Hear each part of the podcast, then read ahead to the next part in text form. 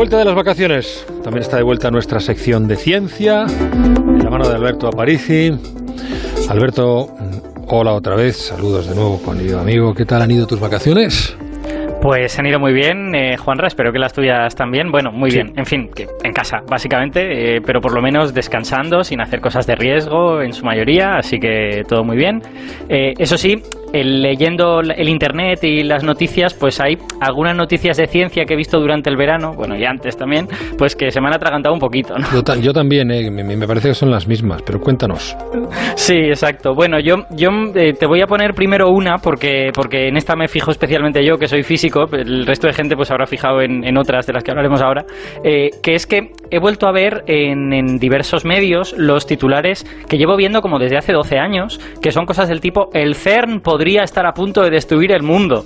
Y, estoy ya un poco, o sea, como físico de partículas que soy, estoy un poco harto, ¿no? De ver esto desde hace como 12 años, ¿no? Vamos desde 2008 con esto. Pero vamos a ver, el, el CER, destruir el mundo. Eh, mm, los que no somos expertos en ciencia, el CER es un laboratorio de física de partículas, ¿verdad?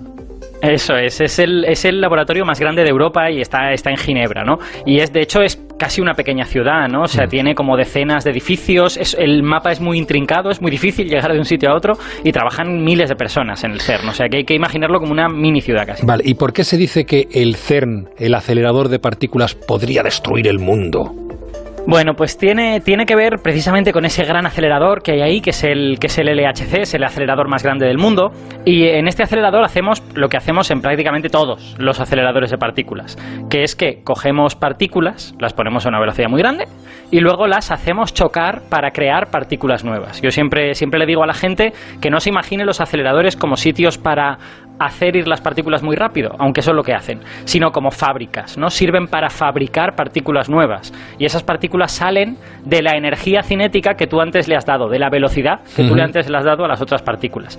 Entonces, bueno, eh, esas partículas que salen de ahí no tienen por qué ser similares a las que tú has hecho chocar. De hecho, si tenemos suerte, pueden ser incluso desconocidas. Y todo el punto de este miedo está en que pues hay gente a la que le gusta decir que estas partículas nuevas van a destruir el mundo, ¿no? Claro, pero ¿por qué? ¿Cómo? Em, sobre todo, ¿cómo una partícula va a destruir el mundo? Bueno, pues la, cosa, eh, efectivamente, em, es, parece un poco loco, tiene un poquito más de sentido cuando lo ves de cerca, pero la cosa es que, como el acelerador este es el más grande que hay, es el único que puede producir partículas especialmente pesadas, ¿no? Y hay cosas que pueden aparecer ahí que sean completamente desconocidas.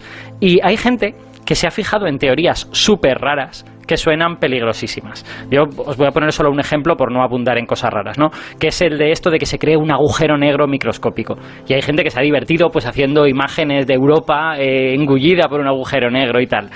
Y bueno, el LHC lleva funcionando 12 años, no ha pasado nada de todo esto, y periódicamente sale alguien a decir que, bueno, el agujero negro va a destruir el mundo. Ya, eh, pero eh, eso no va a pasar. Me parece que es impensable, incluso que alguien pueda defenderlo.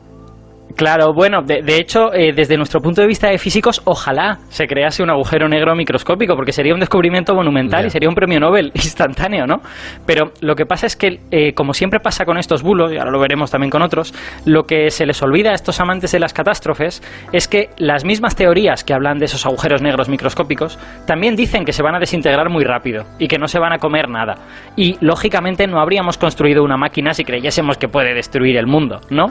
Eh, pero sobre todo es que hay una prueba experimental. Ya no solo que nos basemos en teorías que pueden ser mentira, ¿no? Sino que es que el universo está lleno de aceleradores de partículas. Que las estrellas están bombardeadas por partículas que vienen del espacio exterior. La Tierra está bombardeada por partículas que vienen del espacio exterior. Los núcleos de las galaxias escupen partículas mucho más rápidas que las del CERN o las de cualquier sitio. Y no hemos visto nunca que a ninguna de esas cosas le pase nada malo.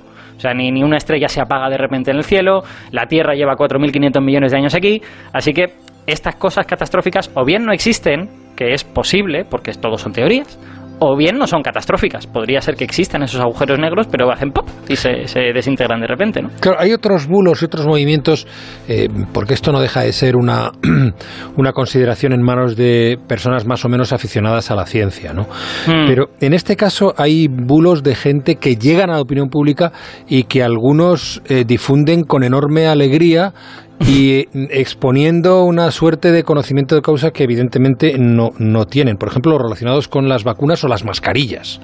Exacto. Bueno, viene, perdona, me parece que vienen a ser los mismos. Los antivacunas y los antimascarillas se parecen bastante y tienen militancias eh, comunes y vasos comunicantes. Sí, lo que ocurre es que, en mi opinión, al menos, eh, juegan un poco en divisiones diferentes y te explicaré por qué. Em, los opositores a las mascarillas en general no hacen argumentos científicos. Lo que dicen es yo no quiero llevar mascarillas y me molesta que me obligues.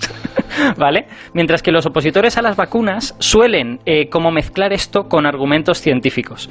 Sí que es verdad que hay opositores a las mascarillas que dicen cosas muy locas, del tipo el virus no existe. Todo esto es una especie de conspiración. Lo relacionan con el 5G y el dominio del mundo y estas cosas. Que e, Exacto. O sea, bueno, hay gente por ahí, pero es que de verdad yo no me gusta mucho hablar de eso porque me parecen teorías tan locas que sospecho que debe ser poca gente la que lo dice. Lo que pasa es que... también hay terraplanistas, ¿eh? Exacto, efectivamente. Es que hay gente que dice que, el, que la enfermedad del COVID-19 no es por un virus, es por el 5G. Y claro, eso va en contra de toda la evidencia científica, de toda la evidencia factual que tenemos, ¿no? El, con las vacunas ha habido un debate, digamos, en los últimos 30 años que a lo mejor sí ha tenido un poco de sentido, ¿no? Porque, porque por ejemplo, se sabe que las vacunas tienen efectos adversos. Las vacunas no, no, siempre salen bien, entre comillas. Y hay algunas personas, muy poquitas, a las que les, causa una reacción alérgica, por ejemplo. Y, y eso hizo que mucha gente se asustara. Dijera, ostras, me pongo la vacuna y me va a hacer daño en lugar de hacerme bien. Pero claro, el problema es que muchas de estas personas no bajan a los datos. Y si bajas a los datos, lo que te das cuenta es que las reacciones alérgicas de una vacuna son un caso de cada un millón. Es un caso, es, una probabilidad pequeñísima. Es mucho más peligrosa una gripe, pero como mil veces más peligrosa que una vacuna. Y sin embargo, la gripe pues no nos da tanto miedo, ¿no? Entonces, si eh, yo creo que el problema en muchos de estos casos es que nuestra mente pone el foco en lo que nos da más miedo pone el foco ahí y se olvida de todo lo que hay alrededor. Entonces, a menudo tengo la sensación de que esto consiste en informar mejor y que cuando informas mejor hay mucha gente que ya pone en contexto las cosas y se les, se les quitan esos miedos, ¿no? Luego seguro que habrá gente tramontana, los que están dispuestos a decir que el coronavirus es el 5G, pues están dispuestos a decir cualquier cosa. Oye, y, sin embargo, mm, las vacunas siguen siendo fundamentales para erradicar enfermedades. Por ejemplo, este verano la mm. polio llamada silvestre ha sido dada por erradicada en África. Sí, señor, efectivamente. La, polio bueno, es una enfermedad muy grave, nerviosa, que produce parálisis y tal, y existe una vacuna para ella. Eh, fíjate, la vacuna de la polio es diferente a la mayor parte de las vacunas a las que estamos acostumbrados, porque es una vacuna de antigua escuela. Es una vacuna de estas que son un virus debilitado. Las, las, vacunas que hacemos ahora, tanto las de la gripe como la mayoría de las que se están desarrollando para el coronavirus, no son así. No son un virus debilitado, sino que son un virus del resfriado con un trocito del virus del que tú te quieres inmunizar. Oh. Entonces, esa vacuna como mucho te puede producir un resfriado. No te va a producir nada más que eso, porque el virus que tú has metido es un virus del resfriado. La vacuna de la polio es un poco distinta, porque es de verdad un virus de la polio, pero debilitado. Y eso ah, quiere decir que a veces esas vacunas sí que producen la enfermedad. En un porcentaje pequeñín, de nuevo, vale la pena vacunarse, pero producen la enfermedad. ¿Qué es lo que ha ocurrido en África?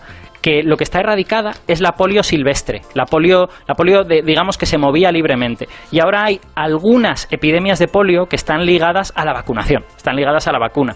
Lo que dicen los, los médicos que, que se dedican a trabajar contra esto es que realmente la polio solo se erradicará cuando tengamos una vacuna contra la polio como estas que digo que estamos haciendo para el coronavirus, que no contenga realmente el virus de la polio.